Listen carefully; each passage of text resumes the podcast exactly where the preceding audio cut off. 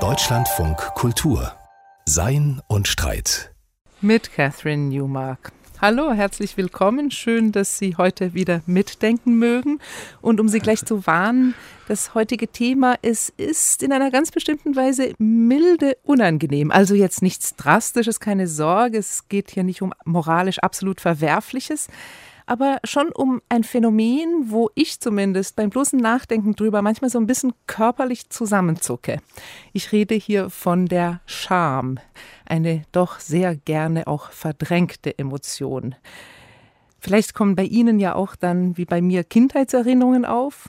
Oder Sie sind ja vielleicht gedanklich schon ganz woanders, in den Social Media, wo das Shaming als gezielte Technik des Beschämens im Schwange ist heutzutage. Oder vielleicht leiden sie ja auch selbst sogar unter so etwas wie Flugscham oder Fleischscham. Oder denken zumindest, sie sollten es tun?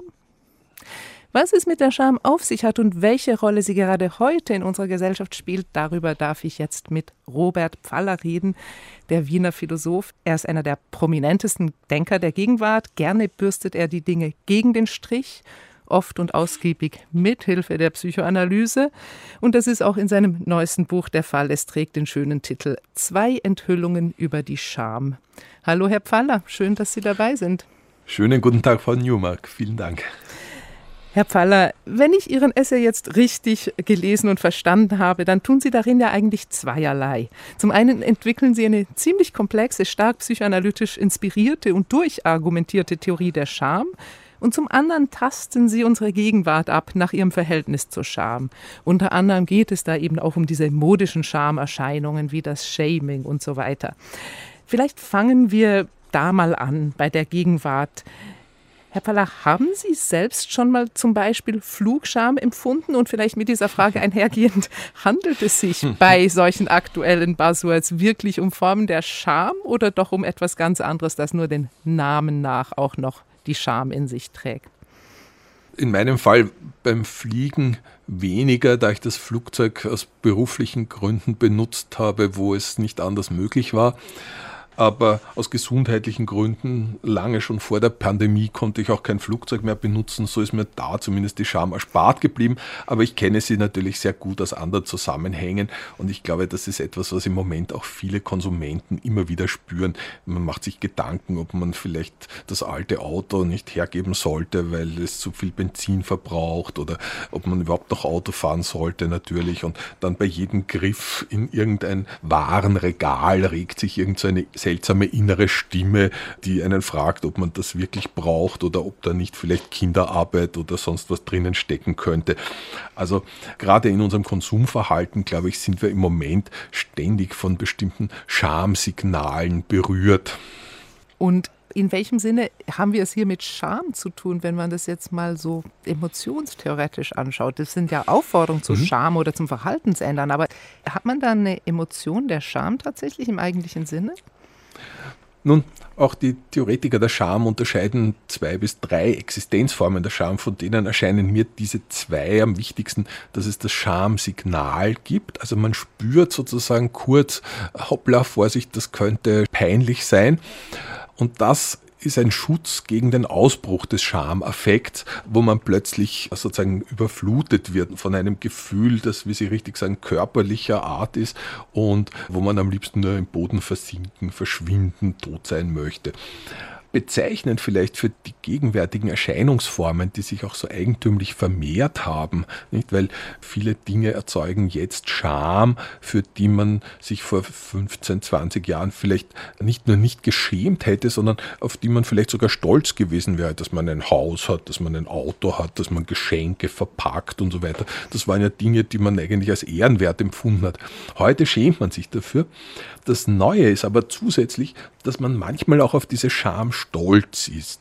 Und das ist ein neuer Zug, der eigentlich der Scham fremd ist.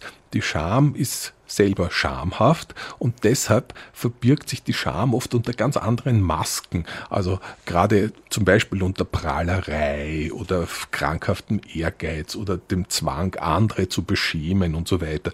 Das sind die berühmten Masken der Scham, die der Psychoanalytiker Leon Wurmser vor ungefähr 40 Jahren gut entdeckt hat.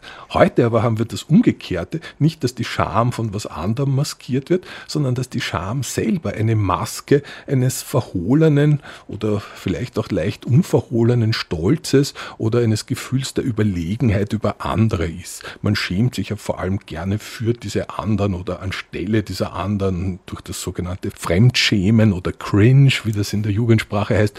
Also die anderen sind peinlich und man selbst ist stolz darauf, dass man so fein empfinden kann und so ein sensibles Gespür für die Peinlichkeit der anderen besitzt. Also Scham wäre in diesem Sinne dann eher ein Distinktionsmerkmal, also nicht etwas, was einem unwillkürlich widerfährt, sondern etwas, was man geradezu anstreben sollte, um moralisch ein besserer Mensch zu sein ja oder sich so fühlen zu können und um zugleich eine Waffe in der Hand zu haben, um in den schärfer werdenden Distinktionskämpfen in der Gesellschaft sozusagen andere zu deklassieren. Also die Scham als Waffe, da sind wir natürlich schon bei dem sogenannten Shaming. Das ist so ein Anglizismus, der sich ja auch hierzulande breit gemacht hat. Ich meine, schäm dich ist so ein Satz, den ich gelegentlich gehört habe als Kind oder man kennt es auch so klassischerweise. Sie sollten sich schämen, sagt man einem rüpelhaften Menschen. Aber ist Scham überhaupt etwas, wozu man aufgefordert werden kann? Also kann es an einen herangetragen werden oder muss es schon aus einem selber kommen? genau, das ist die entscheidende Frage dabei. Und ich glaube, es ist vollkommen richtig, wie einige Autorinnen hier bemerkt haben, dass die Scham eben nicht aus eigener Überzeugung kommt, dass sie immer als Gefühl einem ein bisschen fremd ist und dass man sie darum nicht absichtlich betreiben kann. Eben deshalb hat es aber auch keinen Sinn, wenn die anderen einem sagen, man soll sich schämen oder sowas, weil man das eben nicht absichtlich herbeiführen kann. Es schämt sich nicht, wer das möchte. Aber das, was wir heute erleben, ist eben darum auch eigentlich nicht Scham, sondern viel eher das, was zum Beispiel Sigmund Freud als soziale Angst bezeichnet. Wenn Leute jemanden auf, an den Pranger stellen, zum Beispiel einen Konzern, weil der die Umwelt verpestet, dann hat der Konzern nicht wirklich Schamgefühle, wahrscheinlich niemand von denen, aber natürlich haben die Verantwortlichen große Angst, dass ihnen Kunden entgehen, wenn die sozusagen von dieser Anprangerung erfahren. Und das ist etwas, was man fälschlich der Scham zugeschrieben hat, dass sie so außengesteuert wäre, dass sie also ein Gefühl wäre, das nur auf die Meinung der anderen achtet. Das hat man in der Tradition der Schamtheorie fälschlich der Scham so zugeschrieben. Und komischerweise wird aber dieses falsche Bild heute vor unseren Augen Realität. Wir erleben sehr viele Situationen, wo eine gewaltige Angst vor dem Urteil anderer besteht, die einen peinlich finden, sei es jetzt in dem politischen Zusammenhang des Shaming von Konzernen oder auch in den privaten Zusammenhängen, wo zum Beispiel Jugendliche fürchterliche Angst haben auf ihren Partys, dass jemand da mitfilmt, während sie vielleicht mit jemandem knutschen und das dann ins Netz stellt. Also diese Sozialangst prägt das Verhalten bis in die Mikrobereiche unseres Lebens. Das heißt, in gewisser Weise werden wir verschämter wieder. Zumindest so, wenn wir das noch unter dem Begriff der Scham fassen wollen. Vielleicht, Sie sind ja jetzt schon mitten darin in den Theorien, in den psychoanalytischen und philosophischen Theorien der Scham. Klassischerweise wird Scham gerne auch mit Schuld zusammen abgehandelt und da geht es in der Theorie der Scham relativ oft darum, dass man sagt, es geht eben darum, dass die Scham das ist, was eintritt, wenn man vor dem Blick der anderen nicht besteht. Sie sagen, nein, es geht eigentlich gar nicht um die anderen, es geht um etwas in einem selbst. Was ist das? Das ist das, was in der Anthropologie sozusagen als Irrtum sich über viele Jahrzehnte erhalten hat und bis heute wirkmächtig ist in den Kulturwissenschaften, aber auch im populären Verständnis der Scham, dass man eben glaubt, Scham entsteht, wenn andere eine schlechte Meinung über einen haben. Tatsächlich kann man aber schon einem Beispiel in der Anthropologen selber erkennen, dass es sich anders verhält.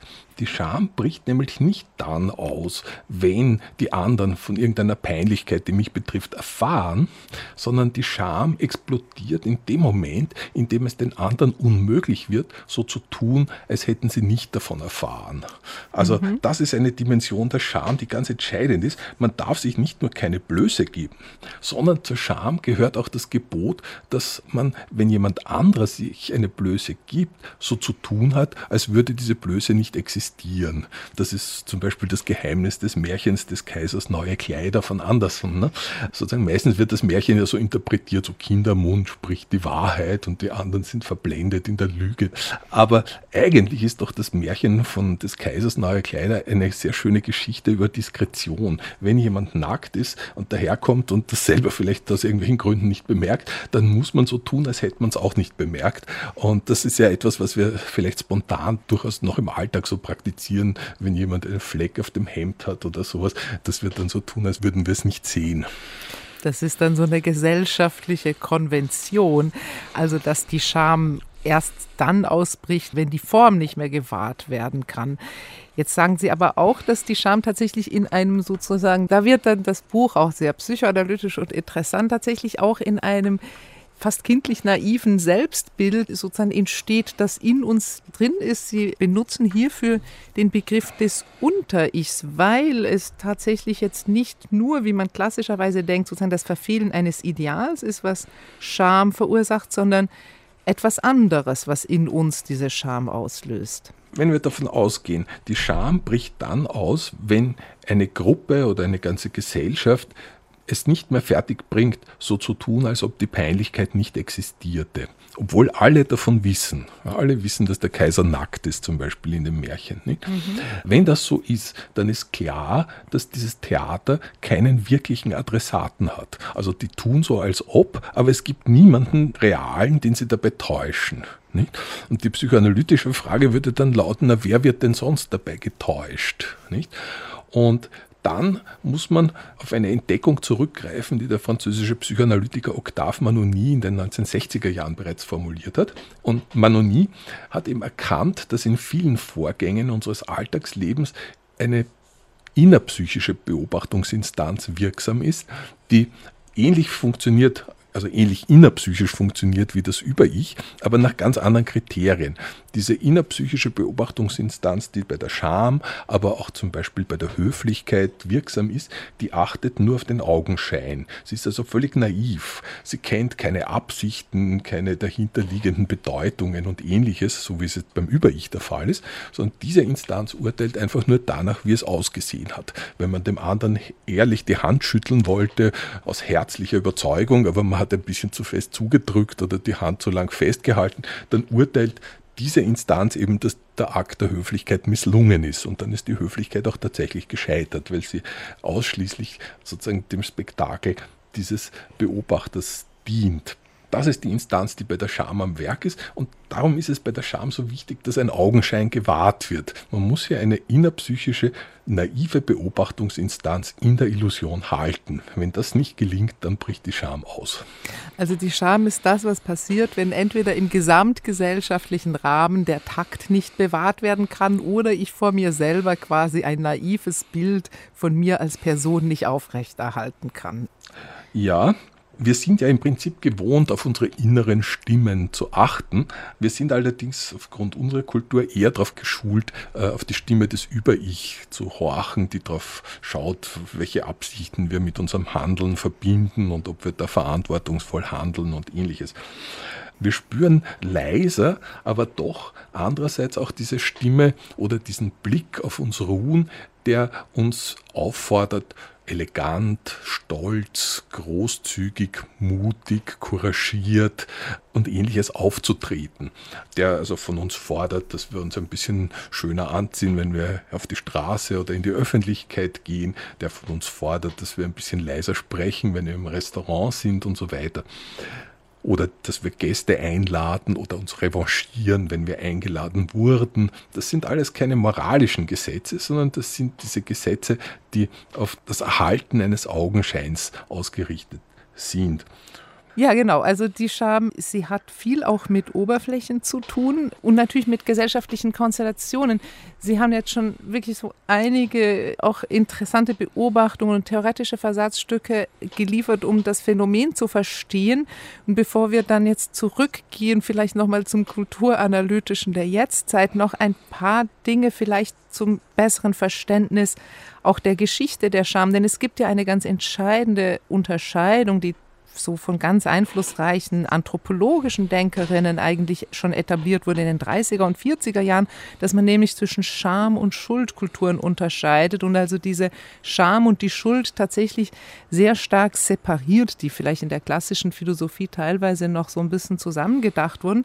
Margaret Mead und Ruth Benedict haben in den 1930er und 40er Jahren über diese Unterschiede zwischen diesen Kulturformen gesprochen und jetzt wäre ja die Frage, wenn wir eben erhöhte oder mehr Phänomene von Scham wieder wahrnehmen in unserer Kultur, ob wir da sozusagen von einer Schuld in eine Schamkultur wieder uns hinüber bewegen. Wie muss ich das verstehen? Vielleicht können Sie aber zuerst mal kurz erklären, was der Unterschied zwischen Scham und Schuldkulturen ist. In der amerikanischen Anthropologie der 1930er und 40er Jahre wurde diese Unterscheidung entwickelt. Die Idee war so, eine Schuldkultur wäre eine, in der man den Anordnungen des eigenen Gewissens folgt und bestimmte Dinge nicht tut, auch wenn niemand davon erfahren würde, dass man sie getan hat.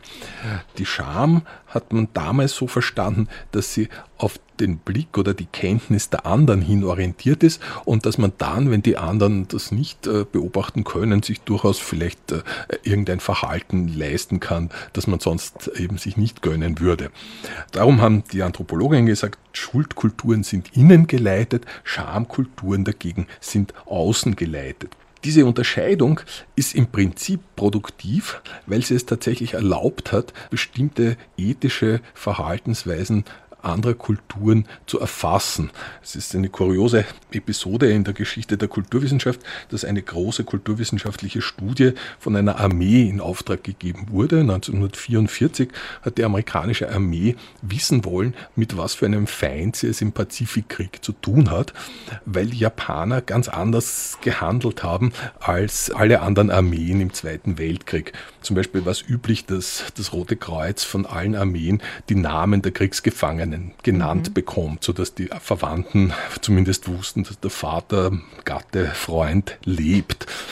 Die japanische Armee hat das verweigert und das Rote Kreuz hat ersucht und hat sie gebeten und gefragt, warum gebt ihr denn die Namen nicht preis? Und daraufhin haben die japanischen Offiziere gesagt, das können wir ja nicht machen, dann sind diese amerikanischen Soldaten ja entehrt. Ja, also die haben, um die Ehre der Feinde zu schützen, das dem Feind nicht gesagt. Es war kein feindseliger Akt, sondern im Gegenteil, aber ausgehend von einem ganz anderen kulturellen Verständnis, das eben in erster Linie auf Ehre beruht und nicht wie die Schuldkultur Verantwortung und ähnlichem. Das war der Unterschied, den eigentlich die Unterscheidung zwischen Scham- und Schuldkulturen sehr gut zu erfassen geholfen hat. Und insofern ist Ruth Benedicts Buch, das sie im Auftrag der amerikanischen Armee verfasst hat, das dann aber erst 1946 erschienen ist, Chrysantheme und Schwert, tatsächlich ein sehr, sehr schönes und wunderbares und von Einsichten reiches Buch über die japanische Kultur. Nur liegt dem Ganzen ein Konstruktionsfehler zugrunde und das ist eben diese Idee, dass die Scham außen geleitet wäre, dass man also glaubt, es kommt dabei auf die Meinung der anderen an. Das ist ein grundlegender Irrtum. Man kann im Gegenteil zeigen, die Scham ist genauso innen geleitet wie die Schuld. Sie hat nur die eine Besonderheit, dass sie sich auf Äußerlichkeiten stützt. Also wir haben eine innere Beobachtung, die aber auf Äußerlichkeiten geht. Wenn wir einen Fleck auf dem Hemd haben, dann schämen wir uns. Oder ein Loch im Socken, wenn wir mit Socken irgendwo auftreten müssen, so wie das einem amerikanischen Finanzminister einmal passiert ist, beziehungsweise dem Weltbankpräsidenten Alex Greenspan bei einem Empfang in der Türkei über einen Teppich musste und dann hat sich die ganze Welt mokiert, weil der arme Mann ein Loch im Socken hatte, was natürlich beim Weltbankpräsidenten nochmal doppelt komisch ist, weil es einerseits zeigt, auch selbst die Weltbank hat kein Geld oder durch die Sparstrümpfe und ihre Löcher verschwindet unser Geld oder ähnliches. Also, aber Das ist das Besondere. Und weil die Scham sich an Äußerlichkeiten orientiert, hat man fälschlich geglaubt, sozusagen die anderen sind die Instanz, an die sie sich richtet. Das war aber der entscheidende Irrtum, der hier den Anthropologinnen unterlaufen ist und der zur Folge hatte, nämlich, dass man die Schamkulturen sozusagen als infantiler eingestuft hat gegenüber den Schuldkulturen. Also in unserer psychosozialen Entwicklung sind wir ja auch zuerst so als Kinder, dass wir vor allem Angst haben vor dem Liebesverlust der Eltern, aber kein Schuldgefühl. Also wenn wir das Gefühl haben, die Eltern bemerken es nicht, wenn wir die Schokolade naschen, die sie uns verboten haben, dann naschen wir sie und erst später haben wir vielleicht sozusagen eine innere Stimme, die sich an uns richtet, wenn wir bestimmte Verfehlungen planen. Aber zunächst ist das noch nicht vorhanden, dieses Über-Ich, das uns da straft und da haben wir nur Angst vor dem Liebesverlust. Das ist eben soziale Angst. Aber die ist was anderes als die Scham. Auch die Scham setzt schon eben die Bildung innerer Beobachtungsinstanzen voraus und ist insofern genauso reif wie die Schuld. Und sie ist, das zeigen Sie ja auch ganz schön in Ihrem Buch, und Sie haben es jetzt auch schon ein paar Mal so erwähnt, sie ist in gewisser Weise das Pendant zum Stolz oder zur Ehre. Sie gehört sozusagen kulturell gesprochen in dieses Feld oder psychoanalytisch gesprochen. Genau, das ist die positive Seite der Scham. Darum hat der Philosoph Diogenes von Sinope, als er einen Jüngling erröten sah, ihm zugerufen, Mut, mein Sohn, dies ist die Farbe der Tugend. Das ist nämlich das Besondere an der Scham und eigentlich auch das Schöne an ihr. Die Scham ist ja nicht nur dieses unangenehme Gefühl, das uns manchmal packt, sondern sie ist im Gegenteil auch dieses positive Guthaben an Stolz, mit dem wir gewappnet durchs Leben gehen können. Das unterscheidet die Scham von der Schuld. Bei der Schuld sind wir ja nie sozusagen im Plus. Da sind wir entweder im Minus oder bestenfalls haben wir das Gefühl, jetzt äh, gerade im Nullzustand zu sein, wenn wir alle unsere Schulden gezahlt haben oder ähnliches. Bei der Scham dagegen gibt es sowas wie ein positives Guthaben, das ist der Stolz. Man so, hat alles das, richtig das gemacht und man hat keinen Fleck auf dem Hemd. oder es ist sozusagen das, was verloren geht, wenn man einen Fleck auf dem Hemd hat. Ja? Mhm. Aber vorher ist man jemand. Ja? Mhm. Und die Scham ist also sozusagen mehr auf ein Sein bezogen als auf ein Tun. Und dieses Sein ist aber zunächst etwas Positives, ja? so wie wenn man eben sagt, der ist jemand oder die ist jemand. Ne? Das bezieht sich gar nicht so sehr auf das Handeln, sondern auf den Stolz, den diese Persönlichkeiten ausstrahlen. Und wenn wir jetzt so ein bisschen wieder in die Richtung von heute gehen, also Schamkulturen sind traditionell anders geartete, mehr über Scham, Stolz und Ehre funktionierende Kulturen, das ist wahrscheinlich nicht die Richtung, in die unsere Gesellschaft jetzt läuft. Sie haben aber auch noch eine sehr interessante Beobachtung über die Scham, dass Scham eigentlich selten oder nicht äh, grundsätzlich mit der Wahrnehmung einer Minderwertigkeit zu tun hat, sondern mit einem Überschuss. Also Scham ist, wenn etwas zu viel ist, nicht wenn etwas zu wenig ist. Wie das? Genau das ist das, was wir an unserer Gegenwartskultur eigentlich sehr gut lernen können. Obwohl wir ja eigentlich eine Pseudo-Schamkultur sind, weil eben die Leute so stolz sind auf ihre Scham und mit dem Finger auf den anderen zeigen, was eigentlich völlig schamlos ist. Daran sieht man, dass wir doch von einer Schuldkultur dominiert sind. Die echte Schamkultur würde eben taktvoll darüber hinwegsehen und die Pseudo-Schamkultur genau kultiviert die, die Scham geradezu. Die Genau, völlig richtig. Ist, ja, genau. Mhm. Eine Schamkultur würde immer kollektiv darauf achten, dass niemand das Gesicht zu verlieren braucht. Ne? Und wir machen völlig das Gegenteil. Wir sorgen dafür, dass sehr viele sich dauernd schämen müssen. Darum sind wir eben keine Schamkultur. Wir ähneln aber einer Schamkultur zumindest in drei Punkten. Erstens darin, dass wir uns über kleine Äußerlichkeiten aufregen, fürchterlich. Ne? Ein Politiker braucht nur ein falsches Wort sagen und erscheint schon vollkommen untragbar, ganz egal, was für kluge Maßnahmen er vielleicht gesetzt hat oder was für vernünftige Interessen er vielleicht vertritt. Zweitens ähneln wir einer Schamkultur auch darin, dass eigentlich nicht so etwas wie eine Prüfung unserer Urteile oder eine Revision oder so ein Audiatur et altera pars oder sowas möglich ist. Da gibt es keine Richtigstellung, sondern wenn der schlechte Eindruck entstanden ist, ist er da und kann nicht mehr beseitigt werden. Und drittens hat das alles dann zur Folge, dass eigentlich nur noch ein totales Verschwinden möglich ist. Also der Hollywood-Schauspieler, der vielleicht irgendeine homosexuelle Übergriffigkeit begangen hat, der muss dann völlig verschwinden, der darf überhaupt in keinem Film mehr auftreten und muss aus den Filmen, die schon gedreht sind, wieder rausgeschnitten werden. Das totale Verschwinden ist die einzige Lösungsmöglichkeit anscheinend. Und das ist aber etwas, was uns doch etwas zu verstehen erlaubt in Bezug auf die Natur der Scham wenn ständig etwas weg muss, also ein Denkmal, ein Schauspieler, die Kabarettistin darf nicht auftreten, der Artikel darf nicht erscheinen und so weiter, wie es im Moment in unserer sogenannten Cancel Culture ja dauernd passiert, wenn ständig etwas weg muss, dann heißt das, dass bei der Scham offenbar irgendetwas zu viel ist. Da ist irgendein Überschuss da, der als obszön empfunden wird. Es ist nicht so, wie viele Psychoanalytiker auch geglaubt haben, dass die Scham dann ausbricht, wenn man es nicht schafft, einem Ideal zu entsprechen. Und diese Meinung ist leider im Moment auch in der Populärkultur sehr verbreitet. Man glaubt also, unsere Ideale würden zu hoch hängen, die Kunst wäre zu genial, also muss man sie tiefer hängen, provisorischere, kleinere, bescheidenere Sachen machen, dann können mehr Leute Kunst machen und mehr Leute zufrieden sein und so weiter. Ich parodiere jetzt ein bisschen diese Tendenzen. Oder man, man stellt sich vor, die Filmschauspielerinnen, die sind viel zu schön und unerreichbar und dann würden viele Frauen sich schämen, weil sie das Gefühl haben, dass sie da nie hinkommen können. Dann beschließen auch Filmschauspielerinnen zum Beispiel, sich jetzt ungeschminkt zu zeigen oder ohne Photoshop-Bearbeitung ihrer Fotos und so weiter, damit nicht so viele Frauen sich schämen und so weiter. Aber das ist, glaube ich, ein Irrtum über die Natur der Scham, weil sie immer davon ausgeht, es wäre der Abstand zu einem Ideal, der die Scham ausbrechen lässt. Aber es ist etwas viel tiefer liegendes und etwas viel grundlegenderes. Und darum lösen wir das auch nicht, indem wir halt dicke Models über die Laufstege schicken oder Barbies, die auch dick sind oder irgendwie anders äh, beschaffen sind, äh, herstellen. Das mindert die Scham nicht, sondern das Grundgefühl der Scham ist, ich nehme Platz ein, der mir nicht zusteht. Ich bin sozusagen ein existierender Überschuss über einen fehlenden Platz in der Gesellschaft. Ich bin völlig überflüssig und darum muss ich weg. Mhm.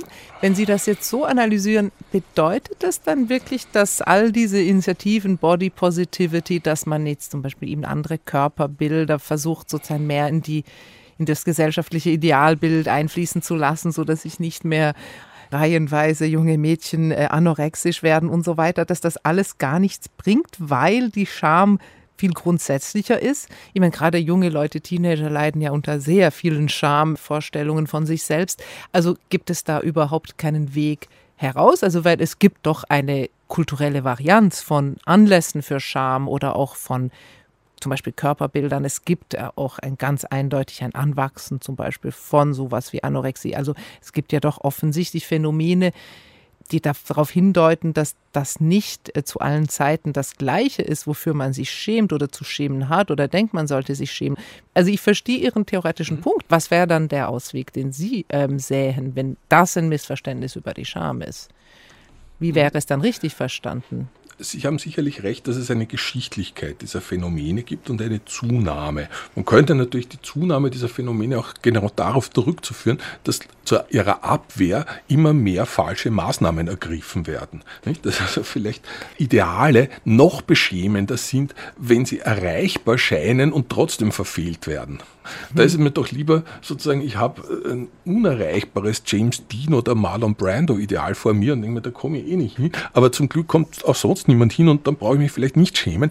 Aber wenn der aussieht wie der Nachbarsjunge, der vielleicht nur ein Tick fäscher ist als ich und ich komme nicht hin, dann wird es vielleicht wirklich beschämend. Nicht? Oder wenn auch dicke Models schön sein können, dann denken sich andere dicke Frauen, oh je, ich bin auch dick, aber trotzdem nicht schön. Und das ist ja vielleicht noch viel beschämender. Vorher lag es nur am Dicksein. Ne? Jetzt ist es quasi ein persönlicher Makel.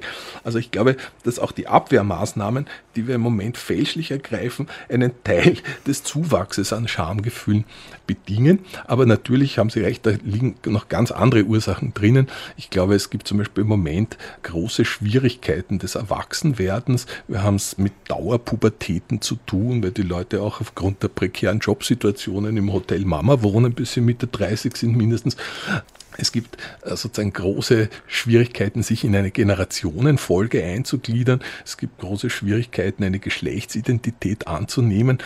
Diese sehr grundlegenden Probleme sind sicherlich in hohem Maß Scham verursachend. Aber es ist nicht so, dass die Leute sozusagen zuerst ein Bild sehen und dann traurig sind, dass sie ihm nicht entsprechen, sondern es ist immer umgekehrt so, dass sie selber Probleme haben, darum ihren eigenen Körper auch völlig verzerrt wahrnehmen und selbst dann noch hungern, wenn sie sogar schon dünner sind als die Models, die sie bewundern. Die Problematik muss in einer gesamtgesellschaftlichen Analyse angegangen werden. Ich hätte zum Schluss noch eine Frage über die Schamlosigkeit, die vielleicht sozusagen politisch ein klein bisschen in eine andere Richtung geht, aber doch in dem Feld verharrt, in dem Sie ja sich auch immer wieder mal ganz gerne bewegen, nämlich dieser Frage, was eigentlich mit linken progressiven Milieus ist und wie die miteinander umgehen und was da die feinteiligen Kämpfe und internen Kritikmechanismen sind, die man ja nicht immer nur als produktiv und angenehm empfinden mag. Ist Schamlosigkeit eine Form von Macht? Denn es fällt ja auf, dass diese Shaming-Strategien, die wir jetzt sehen in diesen oft sozusagen innerlinken, innerprogressiven, urbanen, in urban gebildeten Milieus stattfinden, dass diese Mechanismen ja nur nach innen funktionieren. Auf die politische Gegenseite haben die fast gar keinen Einfluss, weil es für die politische Gegenseite, die lässt sich nicht von dieser Art von Vorwürfen beschämen.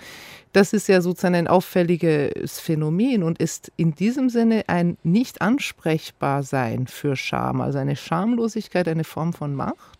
Zunächst ist es völlig richtig, dass die Linke in einem Maß zur Selbstbeschädigung neigt, wie es der Rechten fremd ist. Das ist ganz klar.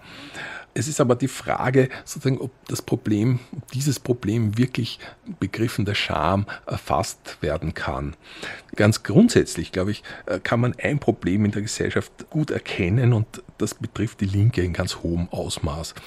Ich glaube, wir haben es zu tun mit einem Verlust der Idealbildungen der Menschen, denn den Leuten sind die Zukunftsperspektiven verloren gegangen.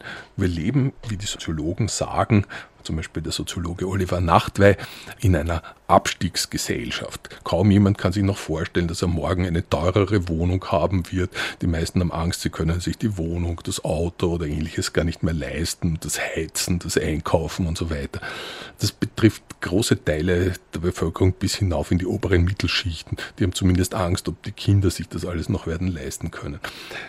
Das hat zur Folge, dass es sozusagen zu einem Kurssturz der Idealbildungen kommt. Es gibt kaum noch jemanden, der sich selber imaginieren kann als das, wofür er oder sie arbeitet und kämpft.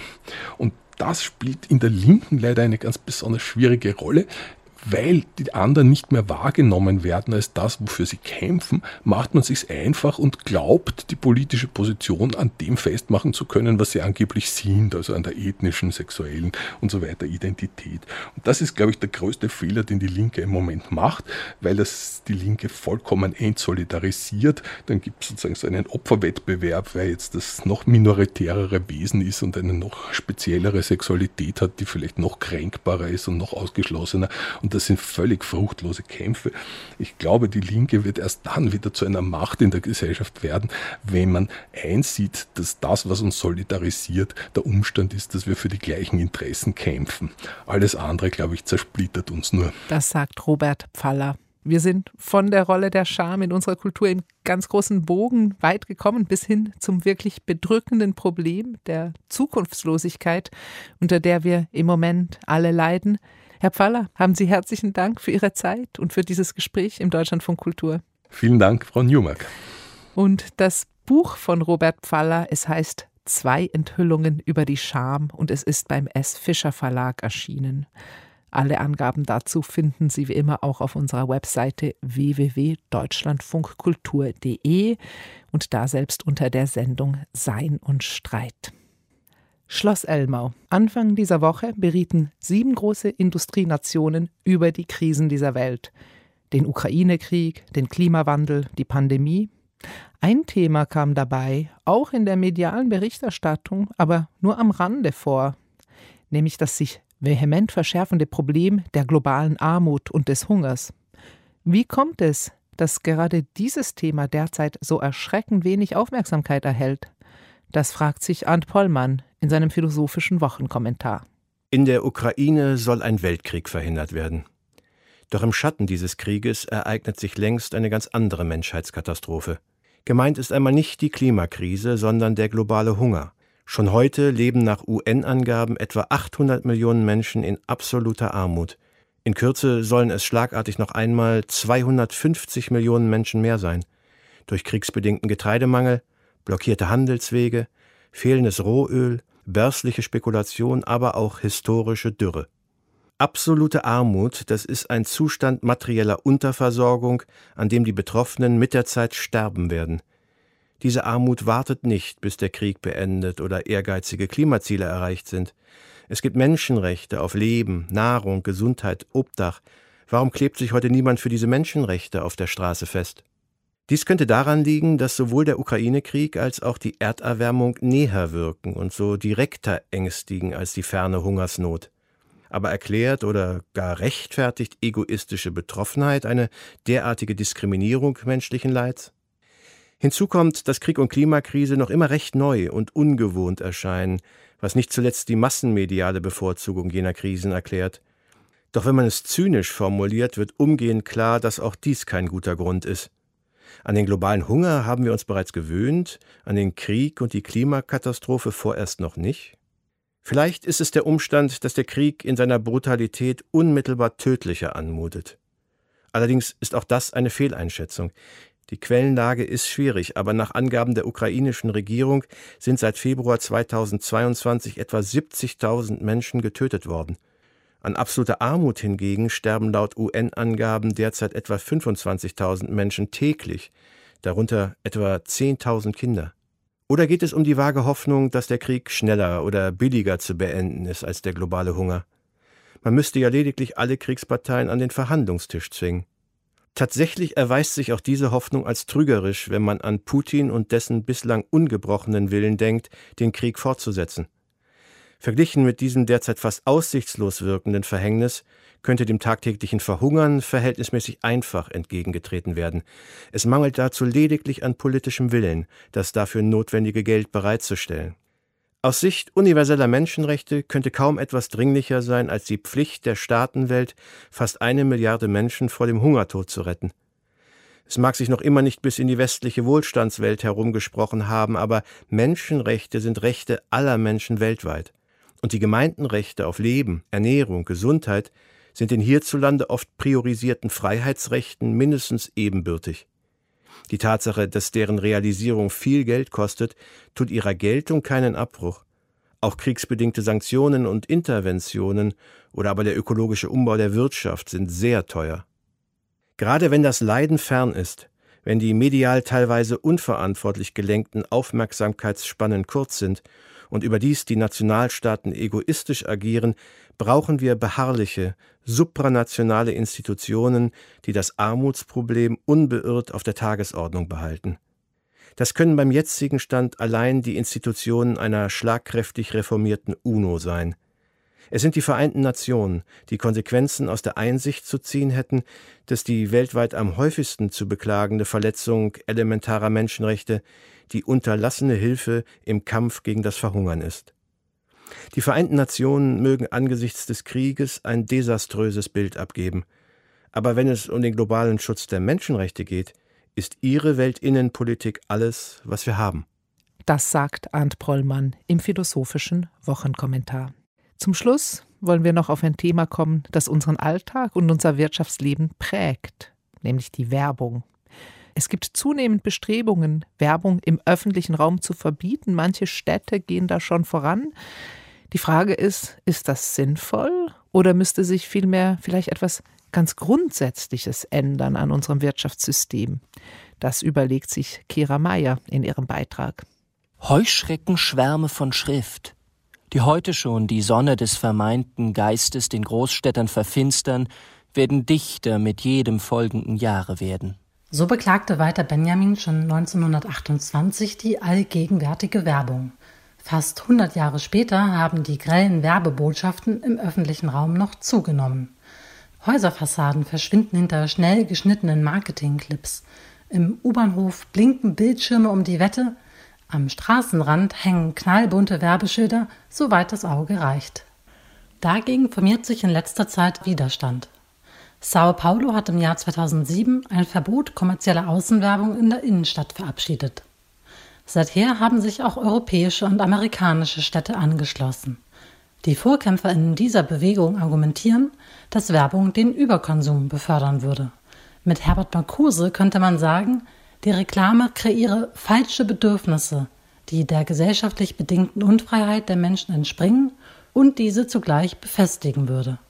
Ludger Heidbrink, Professor für praktische Philosophie an der Universität Kiel, hält die Rede von falschen oder künstlichen Bedürfnissen, die die Werbung kreiere, für falsch. Wir scheinen ja danach gar nicht in der Lage zu sein, uns eigenständig zu entscheiden, sondern wir sind immer Opfer unserer Umwelt, in diesem Fall also der Umwelt der Werbung und sind nicht in der Lage, uns zu überlegen, wollen wir dieses Produkt, kommen wir es zu dem Preis kaufen, finden wir es gut oder finden wir es schlecht.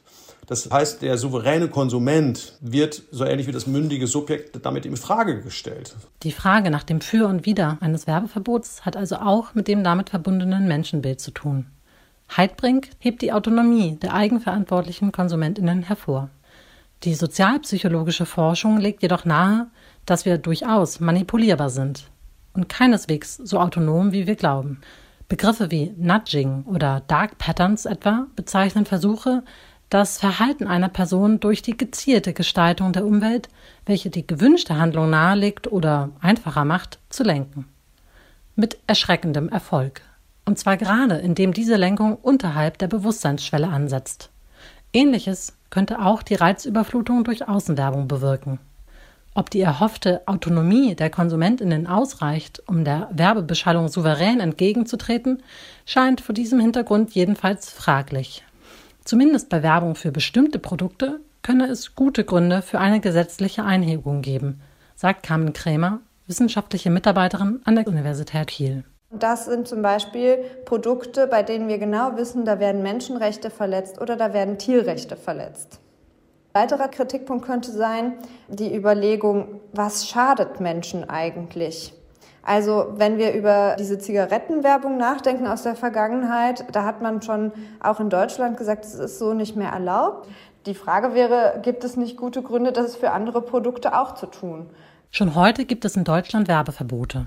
Nicht nur für Tabakerzeugnisse, sondern auch für Glücksspiele oder verschreibungspflichtige Medikamente. Andere Bereiche sind stark reglementiert, wie Werbung, die sich an Kinder und Jugendliche richtet. Auch diskriminierende Werbung, die beispielsweise sexistisch, rassistisch oder antisemitisch ist, verbietet die deutsche Gesetzgebung. Ein generelles Verbot kommerzieller Werbung lässt sich auf dieser Grundlage nicht begründen. Dafür könne jedoch ein anderes Argument sprechen. Das der sozialen Gerechtigkeit. So hält Carmen Kremer den Beitrag der Werbung zur gesellschaftlichen Ungleichheit für zentral.